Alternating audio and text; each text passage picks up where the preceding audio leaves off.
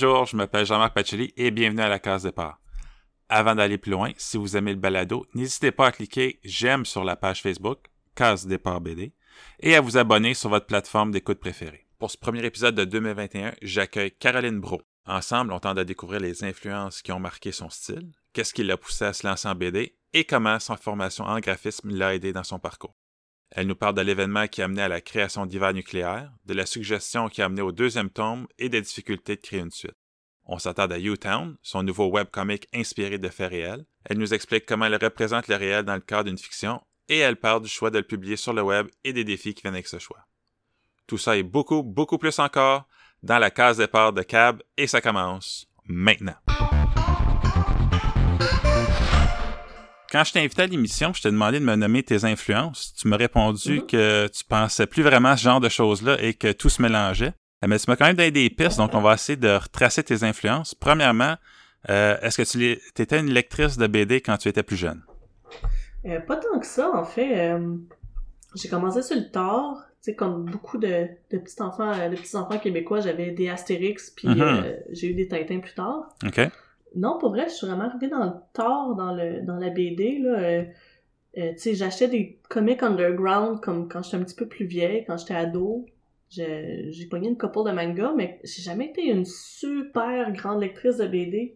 Tu sais, comparé à, à mes collègues qui ont des bibliothèques, ma foi, euh, gargantuesques, tu sais, moi, Ouais. la mienne est quand même assez modeste, là. Ben, même si, euh, à force, ça commence à se garder, mais non, j'ai, j'étais pas, j'étais pas une grande lectrice de BD quand j'étais jeune. Tu as mentionné l'animation a eu un impact, donc est-ce que c'était plus l'animation qui, qui t'a peut-être euh, guidé? Oui? Ouais, moi j'étais, moi j'écoutais les petits bonhommes là, puis j'ai fait ça longtemps, longtemps, longtemps. Ben je le fais encore, mais Mhm. j'ai jamais, j'ai jamais arrêté d'écouter euh, des shows animés. J'ai toujours trouvé ça euh, absolument fascinant là. euh.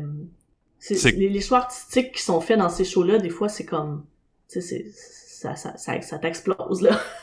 C'est les, lesquels que tu regardais ou que tu regardes encore, tu mentionnes. euh, Quand, quand on regarde un peu ton travail, on a presque le goût de dire qu'il y a un peu de Simpsons là-dedans. Je sais pas si je me trompe.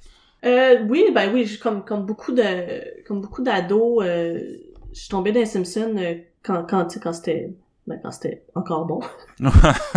Puis euh, ben moi j'ai eu la chance, euh, ben c'est pas vraiment de la chance, mais quand j'étais vraiment plus jeune en revenant de l'école, puis ça quand tu sais je te parle troisième, quatrième année en montant, Mhm. c'est que j'écoutais les j'écoutais les, les, les, cartoons euh, du euh, Disney Channel en anglais. OK, oui. Je me suis comme fait, euh, j'ai été exposée à de l'anglais vraiment jeune, puis Mhm. j'ai j'ai fini par apprendre. Je sais pas comment, je, je suis devenue comme quand même assez bonne en anglais, assez pour écouter des des des, des cartoons. J'écoutais les Simpsons en anglais, puis euh, j'écoutais j'étais tout le temps pluguée sur YTV. J'étais vraiment Ah oui. comme je suis de la génération YTV.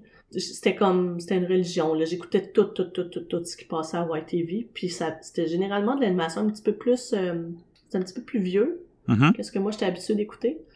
Mais euh, c'est c'est vraiment là-dessus que j'ai fait euh, mes dents là euh, en ce qui concerne l'animation. Puis tantôt, tu as parlé, euh, tu avais acheté des comics underground, puis tu m'as aussi dit que il y a certains artistes de comics qui t'ont influencé. Est-ce que tu peux nous Mhm. nommer lesquels? Puis de quelle façon qui, qui sont venus te chercher? Ben moi, je, suis, euh, je, je- je te dirais que il y a eu un gros gros déclic quand j'ai acheté euh, euh, j'ai acheté une BD qui s'appelle I Feel Sick. C'est qui était une BD en deux parties couleurs d'un auteur de BD qui s'appelle euh, Jonan Vasquez qui a commencé à faire de la BD underground quand il avait à peu près 18-19 ans, puis il a commencé en faisant une série qui s'appelait Johnny the Homicidal Maniac. Je OK. suis persuadée qu'il y, y a beaucoup, beaucoup de gens qui... Ben, en fait, j'ai appris plus tard qu'il y avait beaucoup de gens qui connaissaient ça. Mais à l'époque, c'était vraiment comme... Tu sais, c'est une, une run de 7 issues, euh, c'est super... euh, c'est en noir et blanc, c'est... c'est c'est tu sais, c'est cynique, puis glauque, puis tu sais, c'est c'est sanglant au bout, là. Mais je sais pas ce qu'il y avait là-dedans qui... Ça m'a complètement comme... Ça m'a vraiment, vraiment marqué. Hmm. Mais avant d'acheter cette série-là, j'avais acheté un, un, un deux shots, deux issues qui s'appelle I Feel Sick, c'est sa première BD en couleur. Puis on commençait à sentir, euh, c'était un peu l'arrivée en masse des BD faites dans Photoshop. OK, oui. Fait que tu sais, c'est de la couleur, euh, c'est de la couleur digitale, euh, il y a un look très, euh, ben c'est fin années 90, tu sais, ça paraît, là. Puis finalement, tu sais, cet artiste-là, il est un, il est un peu, euh, tu sais, il a eu un succès culte, mais il est un petit peu tombé dans l'oubli jusqu'à ce qu'il réalise une série animée qui s'appelle Invader Zim, qui a eu un succès Mhm. monstre. dans, au début des années 2000. Puis euh, c'est vraiment ça, c'est un artiste qui m'a qui m'a toujours, toujours influencé, même si ça a l'air d'être une personne quand même assez désagréable. Mais il y en a beaucoup comme ça. Puis je te dirais, mon autre influence, là, ça c'est celle qui est comme un petit peu plus mainstream puis qu'on qu'on on me reconnaît plus, c'est euh, Jamie Hewlett, l'auteur de, de Tank Girl, puis le, directeur artistique derrière Gorillaz, et, entre autres. Là. Mm-hmm. Mais pour moi, pour, pour moi là, c'est probablement le meilleur dessinateur de je veux dire, de notre génération, là. Il est un petit peu plus vieux que moi, mais j'ai son artbook, puis la vers le, le, côté versatile de cet artiste-là est comme... On, on l'associe beaucoup à Tangirl puis à Dynamic Underground, mais il a eu une carrière qui est absolument extraordinaire. Mm-hmm toi, tu as une formation en graphisme. Donc, mm-hmm. euh, bon, tu as mentionné que la BD, c'était pas une, euh, t'étais pas une grande fan quand tu étais plus jeune, donc c'était pas non plus nécessairement une avenue vers laquelle tu te dirigeais. Euh, ah, tellement pas. Hein. mais la, le graphisme et la BD, ils ont quand même en commun que c'est un travail euh, très visuel.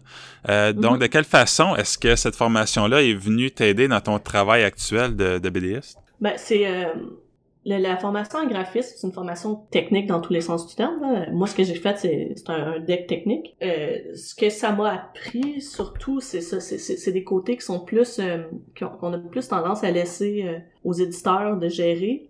Par exemple, la couleur. Il y, a deux cours de couleur dans, dans, dans le deck que j'ai fait, super important. Tout ce qui est pré-presse, impression, gestion de fichiers, euh, méthodologie de travail, euh, être capable de, de, de, monter des livres à partir de rien. Hmm. C'est vraiment c'est un aspect qui m'a vraiment vraiment beaucoup plus qui m'a vraiment beaucoup servi. Puis c'est être capable justement de comprendre le, le jargon des imprimeurs, puis s'assurer que euh, ce qu'on dessine sorte sur le papier comme on veut, entre autres là. Mm-hmm. Puis euh, tu sais il y a des notions de composition, l'utilisation de la typo, c'est super important en BD. Fait c'est vraiment tu sais des années plus tard, je me suis rendu compte à quel point cette formation-là avait été précieuse. Parce que quand je suis sortie du cégep, eh, je savais pas qu'est-ce que j'étais pour faire avec ça. Donc, tu t'es pas lancé dans, dans, dans, dans, le monde du graphisme en sortant du cégep immédiatement? Oh non, ça me, ça me disait rien, là. Je suis sortie comme du cégep avec une genre de crise existentielle. Parce que moi, ce que j'aimais, c'était dessiner. Ben, moi, quand j'ai fini mon c'était en 2003. Les seules avenues pour les illustrateurs, c'était faire de la pige puis comme devenir membre de l'association des illustrateurs du Québec. Uh-huh. Tu sais, les, les, profs, tu sais, bon, c'était de leur temps, mais eux autres, ils voyaient qu'il y avait plus d'avenir en agence de pub, puis moi, je me voyais pas là-dedans. Mm. Je me voyais pas faire comme des catalogues ou de la mise en page. J'étais comme, bon... Fait que, non, ça, je suis rentrée dans le, tu sais, j'ai travaillé longtemps des job avant d'avoir une job de graphisme, entre guillemets. OK. Puis même ça, quand j'ai commencé à faire de la BD, ça, ça a sauté, c'est parti. Donc, c'est quoi qui a fait chez toi le, déclic? À un moment donné que tu te dises la bande dessinée, c'est une avenue qui t'intéressait? C'est, c'est quoi qui, finalement, que tu t'es dit, OK, là, ça fonctionne, ça m'intéresse, euh, je me lance? Au cégep, j'étais amie avec euh, des gens d'animation, parce que ma, ma chum euh, Boom, oui qui est notre auteur de BD, elle, elle, elle, étudiait en même temps que moi. On étudiait au même cégep, on était voisines. On... Puis euh, elle, elle étudiait en animation. Moi, j'ai failli aller en dessin animé euh, au cégep du Vieux. J'ai mm-hmm. décidé d'aller en graphisme. Fait que comme je, je, je rôdais autour euh, du programme d'animation parce que il était pas mal moins snob qu'on l'était en design. Là.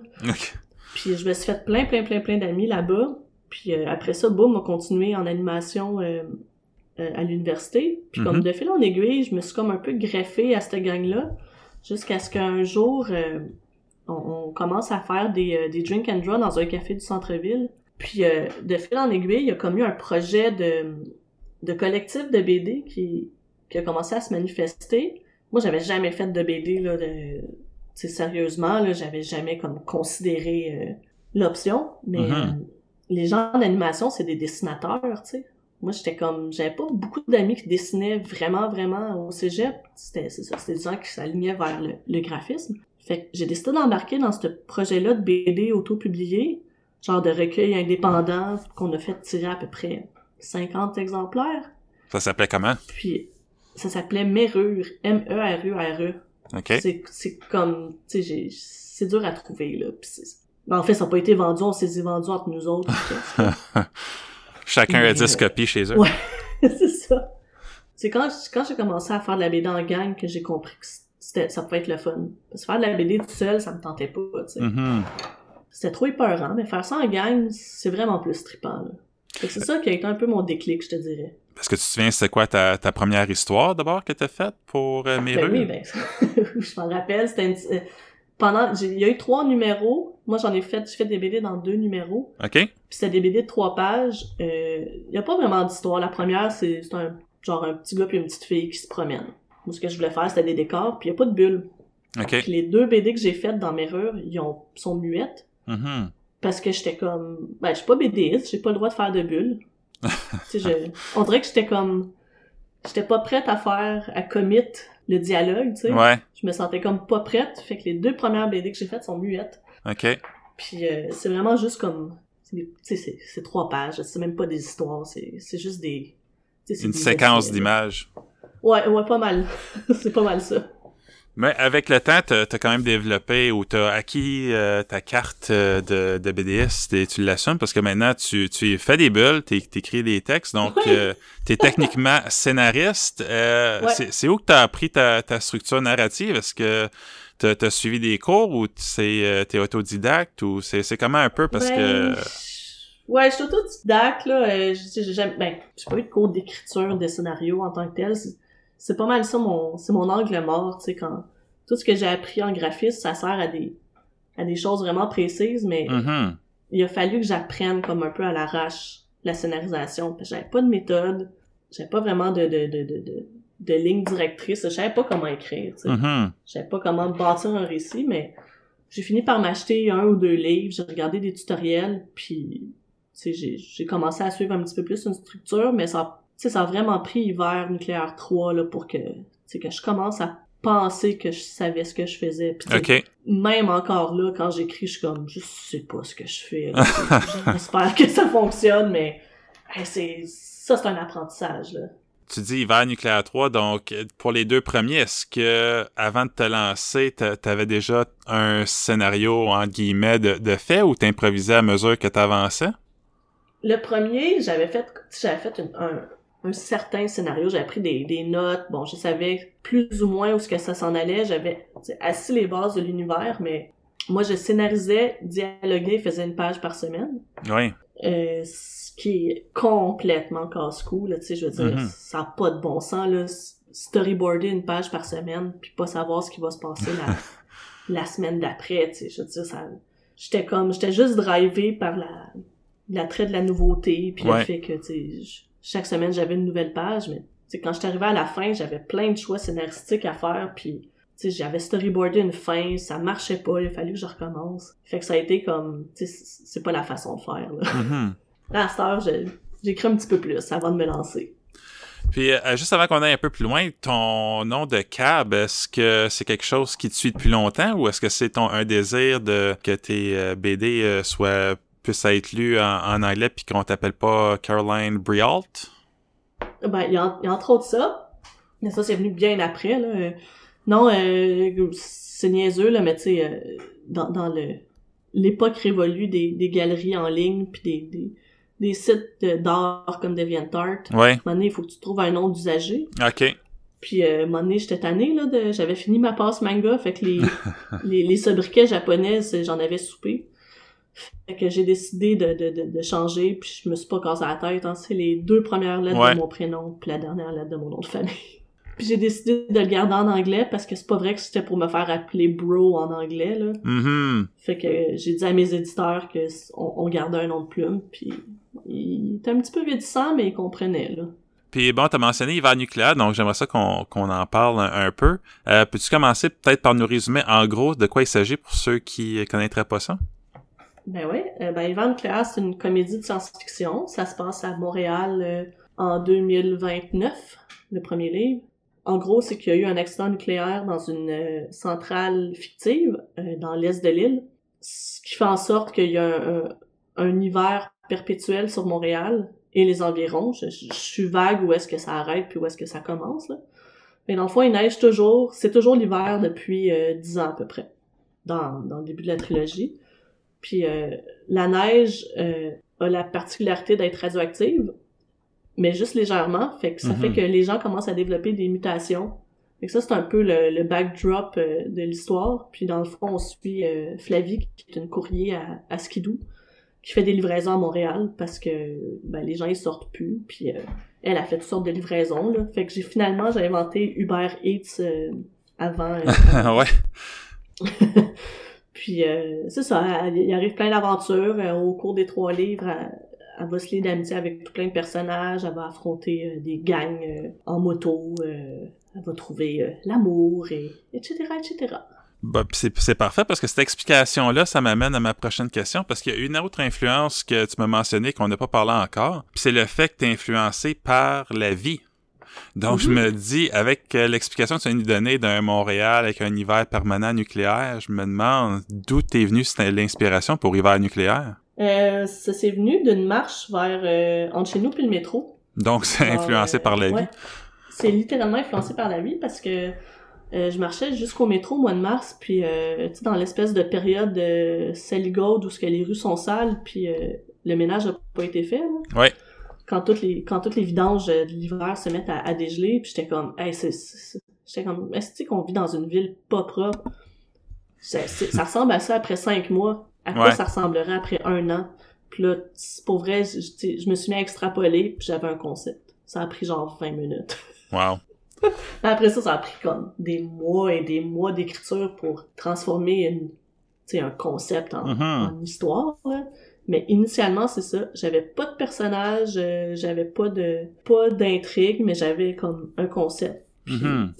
Dans ces 20 minutes-là, j'étais comme qu'est-ce qui ferait un hiver perpétuel? J'étais comme un hiver nucléaire. That's it, that's all. Et tu as commencé à publier ça sur le web, euh, tu tu l'as mentionné tantôt, en 2012, à raison d'une page par semaine. Puis ça a été publié Ouais. par Frontfroid en 2014. Euh, puis je, je, relisais la préface du livre que Gauthier Langevin a écrit, puis il mentionne qu'il te fait promettre à plus- plusieurs reprises de lui envoyer Hiver nucléaire pour publication. Euh, Est-ce que tu t'attendais à ce genre de réaction-là quand, quand tu travaillais sur le projet, sur le web? Non, vraiment pas. Tu j'avais comme j'avais lâché une job euh, corpo ce que je faisais de la mise en page, puis j'avais commencé à faire hiver nucléaire. Mais avant, euh, j'avais j'avais publié chez Front Froid euh, la, la- le prequel. Ok, oui. L'antépisode de Ouais. Hiver nucléaire dans un petit neuf pages, parce que c'était vraiment la première fois que je dessinais les personnages. Parce que j'avais commencé à, à, à me tenir euh, avec le, le monde de Front Froid parce que Boom, elle avait été publiée là-bas comme l'année précédente, je pense. OK. Fait que c'est ça, j'ai rencontré euh, Gauthier, j'ai accepté de... Ben, j'ai publié dans, dans un des, des recueils de Front Froid, puis euh, quand je me suis mis à faire l'histoire longue, ben là, c'est ça. Ça a pris une couple de mois, mais genre, il me demandait si j'étais prête, mais je me sentais pas prête, puis Mhm. finalement, j'ai dit oui. Et pourquoi, selon toi, il y a eu un, un tel engouement autour des aventures de Flavie? Je comprends que tu dis que tu t'adonnais avec eux, mais euh, ça va au-delà de l'amitié, je pense, pour t'offrir de, de publier ça. Donc, c'est quoi ce qui- que tu, tu crois qu'il a fait qui était si intéressé à te publier? Écoute, je sais pas. euh, Ben, tu sais, je veux dire, le projet était à moitié fini, fait que... Puis il était, il était en ligne, Il pouvait avoir le Fait produit, ouais. C'est ça pour un éditeur, c'est comme c'est avoir un pitch qui est mis à jour constamment. Puis en plus, c'était c'était un projet couleur. C'était le premier projet couleur de Front Froid. Hum, Alors, euh, ça a pris un petit peu de négociation parce que c'est des coûts euh, faire une BD en couleur. Mais euh, je sais pas, d'après moi, ils ont été euh, ben, ils ont aimé ça. Je sais pas quoi dire d'autre, mais il faut aussi comprendre que c'était euh, pour les projets de la collection Anticyclone à l'époque, c'était un concours. Fait que j'ai soumis, j'ai soumis la candidature du vent nucléaire au même titre que les autres. Euh, c'est juste que j'ai été retenue. J'ai pas eu de passe droit, j'ai Mhm. passé par les, les mêmes euh, les mêmes channels que tout le monde. Puis ça venait avec euh, un contrat d'édition puis une résidence d'un an chez Lunac. J'ai fini par rester sept ans, fait que ça a valu la peine. Puis euh, j'aimerais qu'on parle un peu de ton intérêt pour la science-fiction. Donc le contexte de l'histoire, c'est, c'est très sci-fi, mais quand on la lit, on se rend compte que c'est peut-être plus un prétexte pour parler de relations humaines. Donc est-ce que t'as, t'as un intérêt marqué pour la science-fiction ou toi c'est plus euh, le côté euh, humain qui t'intéresse? J'aime la science-fiction comme... Je suis pas, je suis pas une fan finie, là. euh, peut-être moins que... Peut-être moins là que je l'étais avant. Mais ce que j'aime, c'est euh, quand il y a une certaine touche de réalisme, je me rends compte que c'est les, les fictions que j'aime le plus, c'est qui sont campées dans le vrai monde, mais qui a un petit twist sur laquelle on peut jouer. Là. Mhm. Euh, mais c'est sûr que si j'avais fait un gros, une grosse série de science-fiction, la centrale nucléaire, elle aurait juste donné le cancer au monde, ça aurait été une histoire vraiment plus plate. Ouais. Le fait que ça se prend pas trop au sérieux, ça me permet comme de... Ben c'est ça, là, de jouer un peu avec l'absurde de la situation. Puis euh, ce que je voulais faire avant tout, c'est faire quelque chose d'un peu léger, ma- malgré la gravité de la situation. Puis dans la préface du deuxième tome, Gauthier Langevin écrit que tu as mis plus de temps pour ressentir le besoin de raconter une suite. Donc, est-ce que pour toi, le, le tome 1, c'était la fin de d'hiver Oui, nucléaire? oui, oui. Moi, je faisais pas de suite, c'était... je voulais que ça soit un one-shot. Fait que ça a été, ça a été long avant que je décide de faire un 2, parce que je savais que ça ouvrait la porte à un 3. Mhm. que, tu sais, j'étais, j'étais pas super prête entre le 1 puis le 2. Mais quand, quand j'ai fini le 2, tu sais, c'était rendu comme un peu ma job à temps plein, de faire de la BD. Fait que OK. c'était moins difficile à convaincre. Puis c'est c'est quoi l'élément déclencheur qui t'a fait dire que tu avais quelque chose à, à dire pour une suite? Je m'étais pas donné vraiment l'occasion de penser à un scénario. Puis, euh, tu sais, je pensais que j'avais fait le tour de cette idée-là. C'est mon copain de l'époque qui m'avait dit à un moment donné, il dit, en tout cas, si t'as besoin d'idées, moi, je vois euh, film d'horreur sur le Mont-Royal. Puis j'étais comme, ok, c'est... ça y est, genre, c'est parti. OK. J'ai C'était lié, tu sais, assez, pré- c'était assez vague, mais assez précis comme, euh, comme suggestion. Ouais, mais c'est parce que moi, je voulais... Tu sais, ce qui, ce qui m'intéressait avec euh, les, les, les vannes claires, c'était comme... Quand j'en faisais un, j'étais comme, quel lieu de Montréal je vais mettre en vedette? Mhm. Puis après ça, je faisais l'histoire. OK. J'étais comme, qu'est-ce que j'ai... Quel endroit que j'ai le goût de dessiner? Puis si le désir est assez fort, je vais trouver un prétexte pour que pour que les personnages s'y rendent. Puis, tu sais, j'ai, j'ai toujours aimé le Mont-Royal, puis le- l'espèce d'idée de tourner ça comme un, un genre d'endroit comme hors limite, qui a, qui, qui a été intouché, ça, ça me parlait, là. Puis est-ce que qu'est-ce qui a été le plus difficile pour toi dans est-ce que c'est par exemple euh, quand on fait une suite, il faut que tu pousses plus loin l'histoire ou dans le fond est-ce que le deuxième tome a été plus dur que le premier à faire? Ah oui, il a été vraiment plus dur, euh, parce que là, il y avait des règles qu'il fallait respecter. Mhm. Il il le monde était établi, euh, il fallait de la nouveauté. je savais que Marco était pour être là. Je voulais pas que ça soit une histoire d'amour, parce que ça n'a jamais été ça le but du vent nucléaire. C'est c'est une histoire d'aventure, pas d'amour. Ouais. je voulais donner un, une occasion pour le remettre euh, comme personnage principal, mais le mettre un petit peu moins présent. Je voulais pas qu'il accompagne Flavie. Fait que c'est là que j'ai eu l'idée de mettre sa sœur. Un, un autre personnage féminin qui était pour amener un petit peu plus de pep. Ça a été plus dur à écrire, mais euh, une fois que une fois que j'ai commencé, c'était j'ai vraiment eu du fun. là.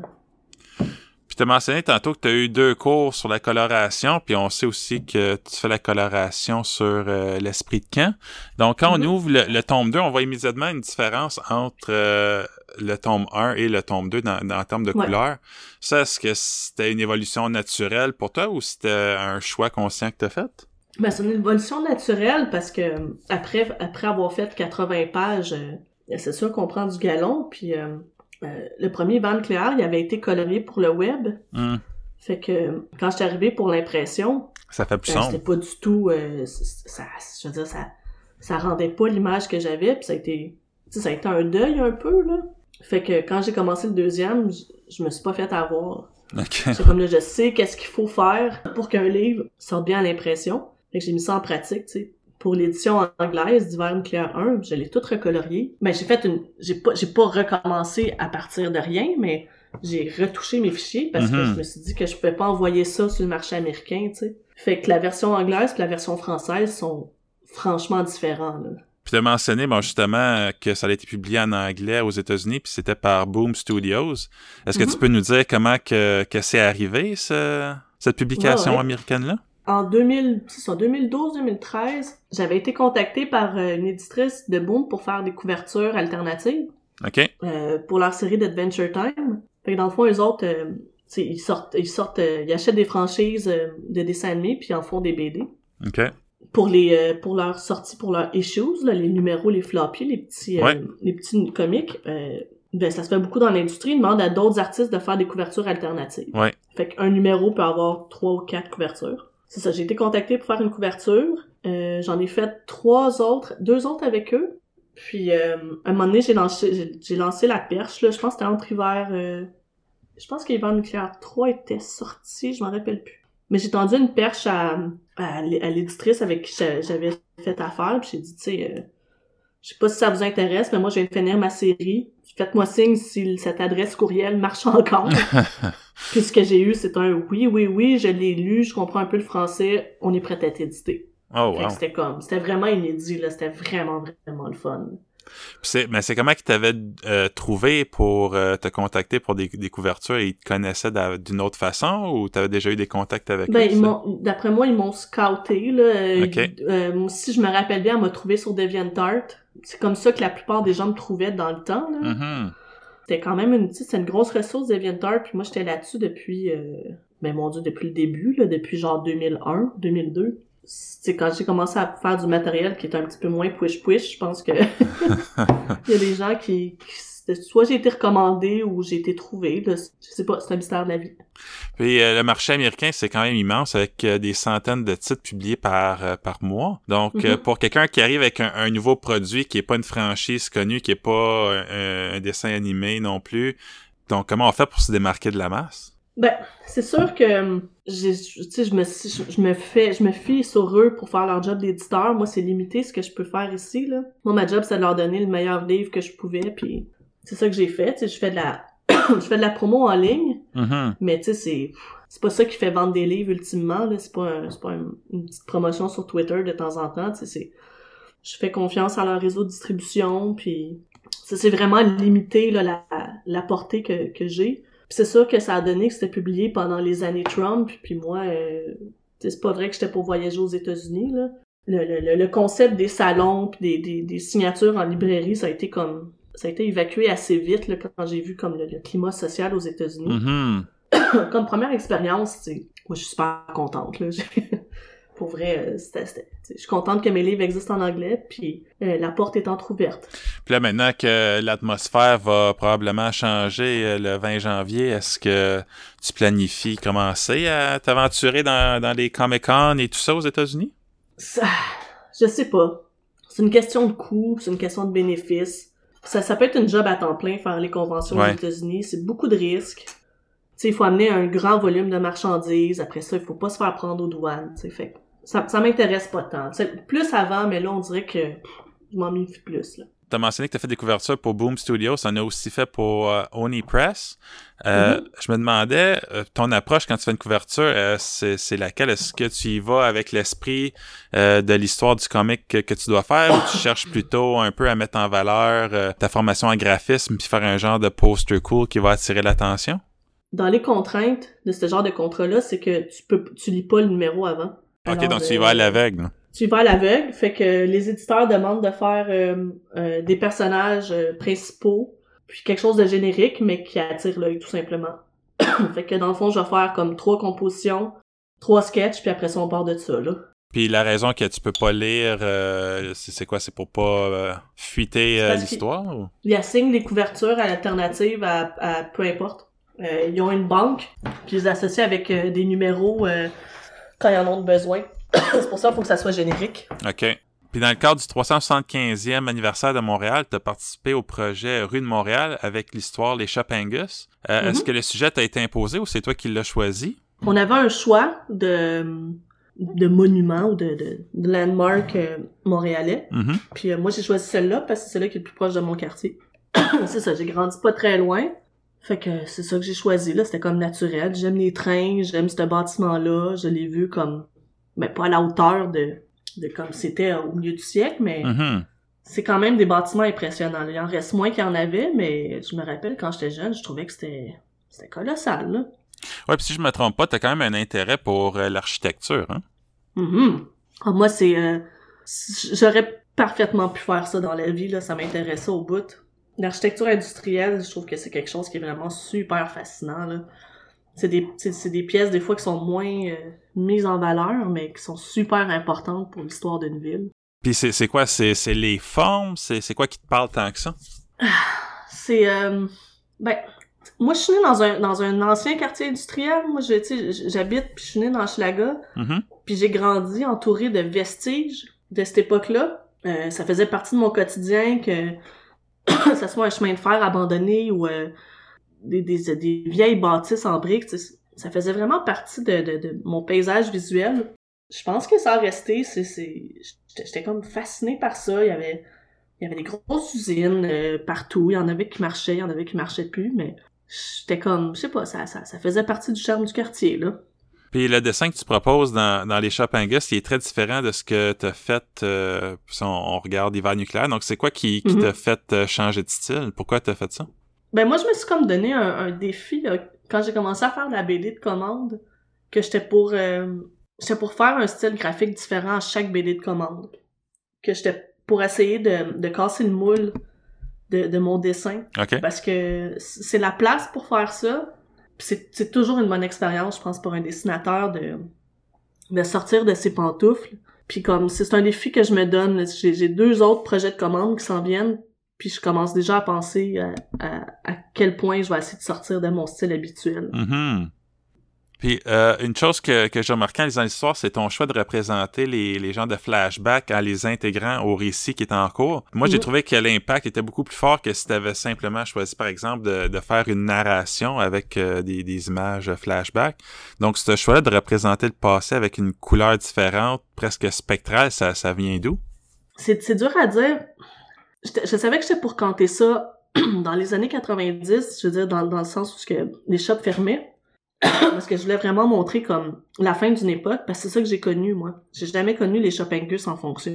Fait que de montrer un peu le parcours d'un d'un employé qui a, qui a connu euh, les Mhm. années de gloire, euh, ça me parlait plus. Puis j'avais lu dans les recherches que les matériaux de la, de la shop avaient servi à construire les maisons. Fait que, tu sais, je pense que quand l'idée m'est venue de montrer euh, les parties de la maison à la fin qui sont faites de, de- avec des rails puis du matériel de l'usine, c'était comme la, fa- la, la façon la plus logique de, de le faire en image, c'était de montrer une genre de superposition. Puis la, la façon de, le faire qui était le plus efficace, c'était juste changer la couleur. Ouais. Fait que c'est de là, c'est de là que ça venait, mais ça a été un challenge, là. C'était- j'ai passé plus de temps à faire de recherche qu'à dessiner la BD. Puis depuis quelques temps, tu publies euh, sur le web U-Town en français et en anglais à raison de deux pages par Mhm. semaine. Tantôt, tu disais que c'était euh, complètement fou et casse-cou de, de faire une page par semaine. Là, Mhm. pourquoi que t'en fais deux? Quand je faisais Ivan Claire, c'est que je les écrivais à chaque semaine. Tu sais, je faisais tout, là, à chaque semaine. Je faisais le scénario, je, je composais les dialogues, tu sais, je faisais tout, là, de A à Z. Là, j'ai appris avec le temps, les pages sont faites. Ah, Tu sais, fait que là, j'ai un petit peu d'avance. T'as de l'avance. autant que je voudrais. Mais tu sais, j'approche plus ça comme un projet de BD traditionnel. là, que j'y vais chapitre par chapitre, mais comme quand j'ai mis en ligne, le chapitre est fini. Le rythme de production a un petit peu plus d'allure. Puis j'ai aussi plus une job à temps plein entre les deux. OK. fait que ça fait une différence, là. Je mets plus de temps là-dessus. C'est tellement un, un- c'est tellement un gros projet que euh, si je voulais finir à- de faire la mise en ligne avant 2050, ben il fallait que j'en fasse deux par semaine. OK. Donc, on, on en a pour un bout encore à profiter de, de, de cette web oui. série-là. là. Et pour ceux qui Ouais, savent pas, que pour ceux qui savent pas c'est quoi, est-ce que tu peux nous, nous le résumer un peu euh, en, en, en allant avec euh, qu'est-ce qui est en ligne déjà, là? Ah ouais, oh mon dieu, c'est la première fois que je fais ça, mon pitch pour Utown, je pense. Euh, C'est le temps. Ouais. ben ça, euh, Utown, c'est le nom d'un quartier fictif euh, qui est un peu dans l'univers d'à côté.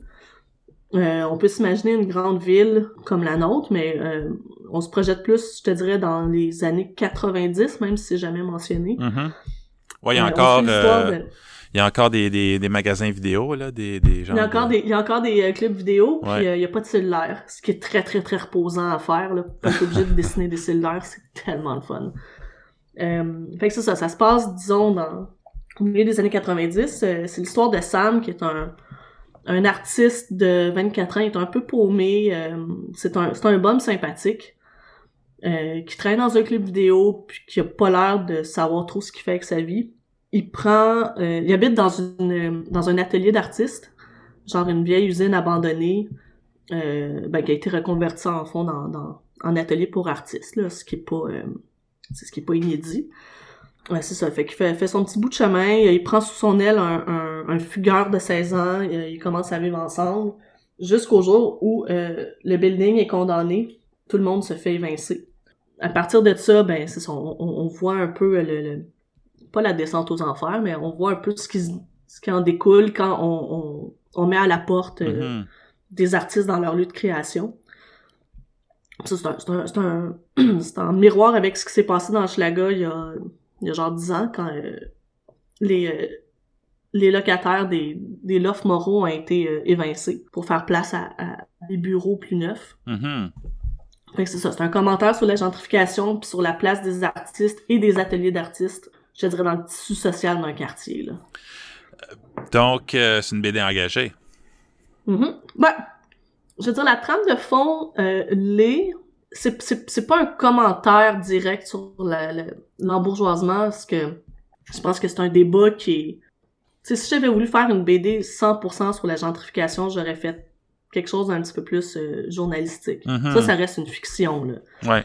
Fait qu'autant comme autant que l'hiver euh, l'hiver radioactif était la trame de fond d'hiver nucléaire, ben là la- le, changement d'un dans un quartier populaire, c'est la trame de fond du Town parce que essentiellement on suit euh, on, suit la vie d'un artiste qui sait pas ce qu'il va faire de sa vie puis qui est mis devant le fait que ben c'est ça, il va perdre il va perdre son atelier et son logement là. Mhm. Puis, t'as, bon, t'as mentionné que tu prends de l'avance et que tu publies à, à part- quand un chapitre est complété. Est-ce que tu as complètement scénarisé, on parlait aussi de, la scénarisation quand on parlait d'hiver nucléaire, est-ce que tu as complètement scénarisé U-Town? Et là, tu travailles euh, chapitre par chapitre les dessins ou tu y vas en- encore là, peut-être euh, une idée générale de qu'est-ce que tu veux faire, puis tu te laisses de la place pour euh, improviser à mesure que tu avances? Ben, c'est un peu des deux. Je veux dire, les, les grandes lignes sont faites. Je sais comment, je sais ce qui se passe, je sais comment ça finit. J'avais, j'avais fait un grand bout de scénario. Après ça, j'ai commencé à dessiner. Puis là, là, je, je trouve encore la façon de revisiter le scénario. Euh, Mhm. On dirait que, on dirait que je suis condamnée à toujours réécrire, peu importe ce que je pense. euh, même, même quand je pense que j'ai une version finale, on dirait qu'à chaque fois que je rouvre le document, je trouve d'autres choses à arranger. Fait que je me suis comme un peu résignée à l'idée que moi, j'étais pour écrire un peu au fur et à mesure, puis espérer que ça soit, ça soit Ça- cohérent. Et bon, tu as mentionné aussi que c'était inspiré euh, d'événements qui sont arrivés dans ton quartier. Puis tu as aussi mentionné que c'était de la fiction, que c'était pas un BD reportage. Donc, pour euh, un peu euh, que le vrai et le faux se croisent, comment pour toi, en tant que scénariste, tu choisis de représenter le réel dans le cadre d'une fiction? Le réel est, est beaucoup représenté dans Newtown vis-à-vis ses décors, sans reprendre comme intégralement euh, les lofts moraux qui Mhm. sont situés à l'entrée de Schlag de Maisonneuve. Tu sais, j'ai- dessiné une bâtisse qui est comme la version réduite, là, tu sais. euh, j'ai fait... euh, j'ai fait vraiment beaucoup de recherches. Malheureusement, j'ai jamais pu aller visiter cet endroit-là pendant que c'était encore des ateliers d'artistes parce que j'étais trop jeune puis j'avais la chienne d'aller là-bas. Ça avait vraiment mauvaise réputation, pour vrai. Fait que je me suis fiée à des reportages puis des, euh, tu sais, des, des, des documentaires pour euh, les lieux. Mais j'ai essayé de recréer un peu, euh, je sais pas, une ambiance, tu sais, euh, un genre de, je sais pas, de, de look euh, pré-internet. Je sais pas quoi, comment dire ça, là, mais c'est Mhm. comme ça que j'essaie d'aller chercher le, le réel. Mais après ça, tout ce qui est des personnages puis leurs aventures, ça, c'est fictif. Euh, tu sais, c'est vraiment comme, tu sais, des personnages que j'ai inventés euh, il y a à peu près 17 ans. Ouais, je pense que j'ai vu que euh, c'est ça, il était déjà sur DeviantArt, ces personnages-là. Ouais. Ah ouais, je, je dessine, je, je dessine ces personnages-là comme depuis que je suis vraiment jeune. Puis j'avais laissé ça de côté pendant super longtemps parce que ben j'avais pas d'histoire pour eux. Puis quand je me suis mis à m'intéresser un peu plus à c'est ça, aux enjeux du, du logement puis l'embourgeoisement, ben là soudainement j'ai comme eu un j'ai une utilité pour ces personnages-là. J'étais comme, il me semble que j'ai quelque chose à dire là-dessus, puis j'ai exactement le casting qu'il me faut. Fait qu'après ça, ça a été de l'écriture, puis essayer de concilier le tout. Mais euh, c'est ça, j'essaie d'aller chercher une espèce d'ambiance de, de ville qui, qui est plus d'actualité aujourd'hui parce que je trouve que les, les quartiers populaires ont changé, mais c'est ça, ça que j'essaie de représenter dans le fond euh, dans Utown. Puis bon, on l'a dit, c'est une BD web. Pourquoi que tu as fait le choix du web au lieu d'aller euh, cogner à des portes de maisons d'édition maintenant que tu as eu euh, trois tombes d'hiver nucléaire, t'es connu? Euh, Est-ce que c'est euh, pour des raisons de, de pouvoir distribuer rapidement euh, deux fois par semaine une histoire ou c'est c'est pour quelle raison que tu as choisi le web? Ben, un n'empêche pas l'autre. Je pense que j'ai eu la preuve avec Hiver nucléaire que un webcomic euh, ou des pages publiées à l'avance, euh, c'est jamais mauvais pour un livre. Mhm. En fait, s'il y a de quoi, c'est, ça peut être bénéfique. Fait que euh, ça- je m'ennuyais du, du webcomic, je m'ennuyais de d'interagir avec des fans à, à chaque update, de, de faire un petit lectorat. euh, c'est c'est parce que c'est c'est un, c'est un, c'est un gros projet, puis tu sais, c'est un peu ingrat faire ça pendant comme deux ans Ouais. dans, dans le vide. C'est un petit... Puis moi, j'ai- j'aime, je me le cacherai pas, là, j'aime, j'aime la, la gratification, là, de mettre des pages en ligne, Hmm. puis de, d'avoir, de, d'avoir les réactions à vif des gens, là, ça, ça me fait super plaisir, puis je suis beaucoup sur les réseaux sociaux, j'essaie de, j'essaie de percer les mystères de, de qu'est-ce qui marche sur Internet, tu sais, c'est, je trouve que c'est un outil de promotion qui est vraiment puissant, mais qui est vraiment aussi traître. Puis je Ouais. me rends compte que le, le paysage euh, du webcomic en 2012 est pas celui de 2020. là. C'est Mm. vraiment, vraiment pas pareil. là. De quelle façon? Ben, en 2012, on avait Facebook, puis c'était pas mal ça, là. Ouais. Fait que, tu sais, quand même, moi, quand je mettais une page, euh, les gens la voyaient, puis elles lisaient.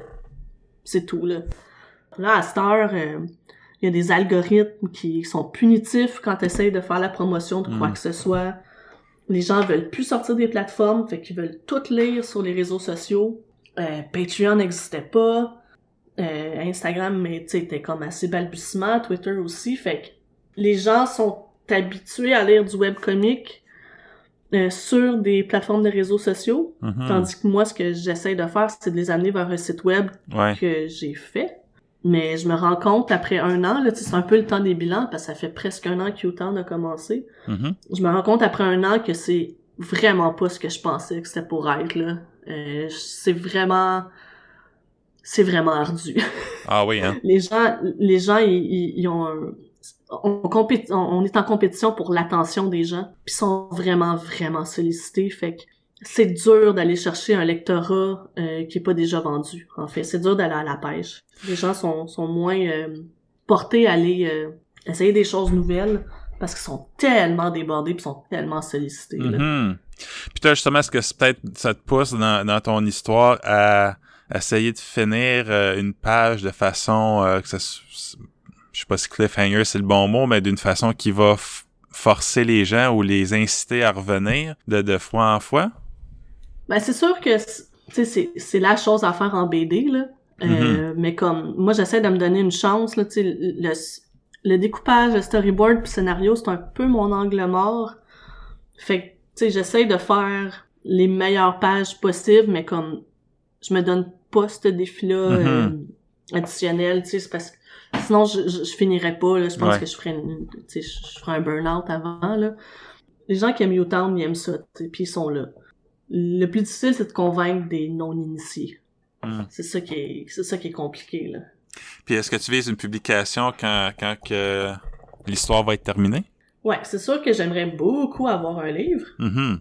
Euh, mais je pense que, tu sais, c'est, c'est une question de temps, là. Je pense que c'est sûr qu'il va y avoir un livre de ça. C'est, je, je, je fais tout en, en mon pouvoir pour qu'il y ait un livre, là. Tu sais, il est fo- le- les pages sont déjà formatées pour un livre. C'était, à la base, c'était ça le plan. Hmm. Euh, ça a toujours été ça. Euh, en le fond, je fais pas, je fais pas autant un webcomic que je mets des pages de comics sur le web. Il y a vraiment une nuance à faire, là. Ouais. Si j'avais voulu faire un webcomic qui pogne, j'aurais jamais fait ce format-là. Je l'aurais fait en couleur, puis je l'aurais fait euh, formaté pour les réseaux sociaux. Hmm. Mais c'est pas ça que je veux. Le noir et blanc, histoire, format long, c'est dur à défendre sur Internet. Ouais. Mais je savais dans quoi je m'embarquais. là. Puis tu l'as mentionné tantôt, tu as parlé de Patreon, donc comme plusieurs artistes, toi aussi, tu as, une page euh, Patreon. Puis est-ce que c'est devenu Mhm. en quelque sorte un, un passage obligé pour être en mesure d'aller chercher un, revenu supplémentaire ou se faire connaître ou développer euh, euh, une fanbase, si on veut? Ben, dans, toutes ces aventures-là sur Internet, là, il faut, faut se rappeler qu'il y a rien de gratuit. Il fut un temps où on mettait des choses en ligne, puis ça avait un certain impact, mais là, euh, les Patreons puis toute la promotion, ça prend du temps, tu sais, ça, c'est un coût en temps, fait que oui, c'est un passage oublié, ou ben, c'est pas un passage obligé, mais c'est un choix, tu sais. Mhm. Dans le fond, si je voulais pas mettre de temps sur Patreon, je le mettrais ailleurs. Ouais. C'est juste que j'ai fait le, le choix d'essayer cette plateforme-là, puis tu sais, tout ce qui se passe sur Internet, la promotion, la mise en ligne, essayer d'aller chercher des gens, des patrons, vendre des prints, c'est toutes des expériences, tu sais, c'est ça fait partie de ma job de BDiste, mais comme pas tant. ouais. Fait que, tu sais, il y a des semaines où ce que je dessine pas tant que ça, là. Je fais beaucoup, beaucoup, beaucoup, beaucoup de gestion de médias sociaux, puis de, de, de contenu en ligne. Mais il y a des semaines où ce que je dessine pas une ligne, là. C'est quand Mm. même assez bluffant, là. T'as mentionné d'ailleurs tantôt que t'avais plus de, de, de une autre job, donc tu te consacrais vraiment à U-Town. Puis c'est, mais c'est gratuit sur le web, donc comment tu fais pour, euh, pour vivre? Mais moi, j'ai eu la chance, ben la chance, c'est avec beaucoup de travail, de, de recevoir une bourse du Conseil des arts du Canada OK. euh, en 2019. J'avais soumis le, le projet à, au Conseil des arts, puis j'ai une, puis j'ai une réponse favorable. Ce qui a vraiment changé, euh, c'est un, c'est un- c'est un game changer, là, avoir de l'argent pour faire un projet, c'est... Fait que j'ai j'ai vraiment pu me concentrer là-dessus euh, à temps plein, mais je suis officiellement comme... C'est sûr que c'est ça ma job à temps plein, entre guillemets, mais il y a tellement d'autres choses qui se passent, il y a, il y a des projets de commande, euh, Mhm.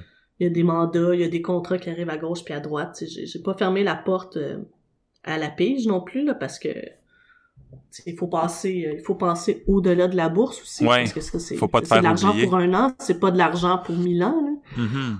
Fait que non non, c'est sûr que ça m'a donné un gros gros gros coup de main. Euh, je suis pas sûre que j'aurais pu continuer à faire U-Town juste avec l'argent d'un Patreon par exemple. C'est je veux dire c'est du petit change là. Ouais. fait que euh, ben en fait j'aurais pu mais il aurait fallu que je m'y prenne autrement tout simplement là. mais au moins la bourse fait en sorte que ben j'ai le luxe de pouvoir essayer des choses puis de de de, de de me lancer dans un projet aussi gros que que U-Town. là. Puis on approche de la fin de l'entrevue, donc euh, pour les deux dernières questions, selon toi, quelle BD ou série nos auditeurs devraient absolument découvrir? Oh wow. OK, là je me retourne puis je regarde dans ma Qu'est-ce qu'il y a dans la bibliothèque? Ah ouais, qu'est-ce que j'ai? Ben, les séries à découvrir, qu'est-ce que j'ai lu dernièrement? Bon, celle qui me saute aux yeux pendant que je me retourne dans ma bibliothèque, c'est euh, euh, DMZ de Brian Wood, Mhm. puis euh, Burchelli, mais il y a eu plein d'autres artistes. C'est quand même une série euh, est en 12 tomes. Euh, c'est l'histoire d'une euh, d'un photojournaliste à New York euh, qui est devenu comme une zone euh, démili- Démilitarisée. En tout cas, c'est ça. En tout cas, ça, ça, ça suit un peu une genre de guerre civile aux États-Unis euh, qui est quand même c'est assez proche de la réalité là. Mhm. Sais, c'est comme ça, ça, ça, ça fait froid dans le dos là. C'est une, c'est une série qui est dure puis qui est quand même assez glauque, mais c'est vraiment une de mes séries préférées. Puis moi, je suis tombée là-dedans la première fois que je suis allée à New York. Je suis tombée sur ce livre-là par hasard, puis j'ai capoté ma vie là. Mais je pense que le contexte d'être à New York, ça aidait. euh, sinon, qu'est-ce que j'ai d'autre? Euh, je suis en train de lire, euh, je suis en train de lire une série qui s'appelle Rumble OK. chez Image. On est vraiment dans un autre registre, c'est un peu du fantastique, genre euh, des anciens dieux qui se battent contre des guerriers, euh, genre, euh, je sais pas moi, millénaires, mais dans notre monde. C'est comme, comme une, une des, des, des genres d'entités euh, millénaires ont réussi à survivre tout ce Hmm. temps-là avec les humains. Puis, euh, mais ce qui est la force de cette, de cette série-là, moi je pense que c'est vraiment le dessin, là, c'est vraiment super beau, la mise en couleur. Fait que c'est pas mal ça que je conseillerais, je te dirais, vite comme ça, là, pendant que je me casse le cou à regarder ma bibliothèque. Ben, avant d'avoir un torticolis, pour euh, les illustrateurs qui nous écoutent, ce serait quoi tes, tes conseils que tu leur donnerais pour euh, pousser leur style encore plus loin? Moi, je pense que si j'avais un, un conseil à donner, c'est de jamais arrêter de dessiner ce qui vous fait triper. Puis un peu comme, je suis en train de dire de pas, de pas écouter les autres, là. Mais tu sais, ça, c'est toujours un, un conseil à prendre avec un grain de sel, parce que, tu sais, si tu te plantes puis t'écoutes pas les autres, ben c'est pas bon. Mais en même temps, il faut pas trop se faire influencer, je Mhm. pense. Puis euh, moi, je pense que si j'avais un conseil à donner aux illustrateurs, c'était c'est juste pousser les bases, la couleur, la composition, puis moi, c'est ça que je dirais. C'est déjà tout pour cet épisode de la case départ. Si vous voulez en savoir plus sur Caroline Bro ou lire U-Town, vous trouverez tous les liens nécessaires dans la description de l'épisode. Merci à Cap d'être venu nous parler de son travail et merci à vous d'avoir été là. Ciao!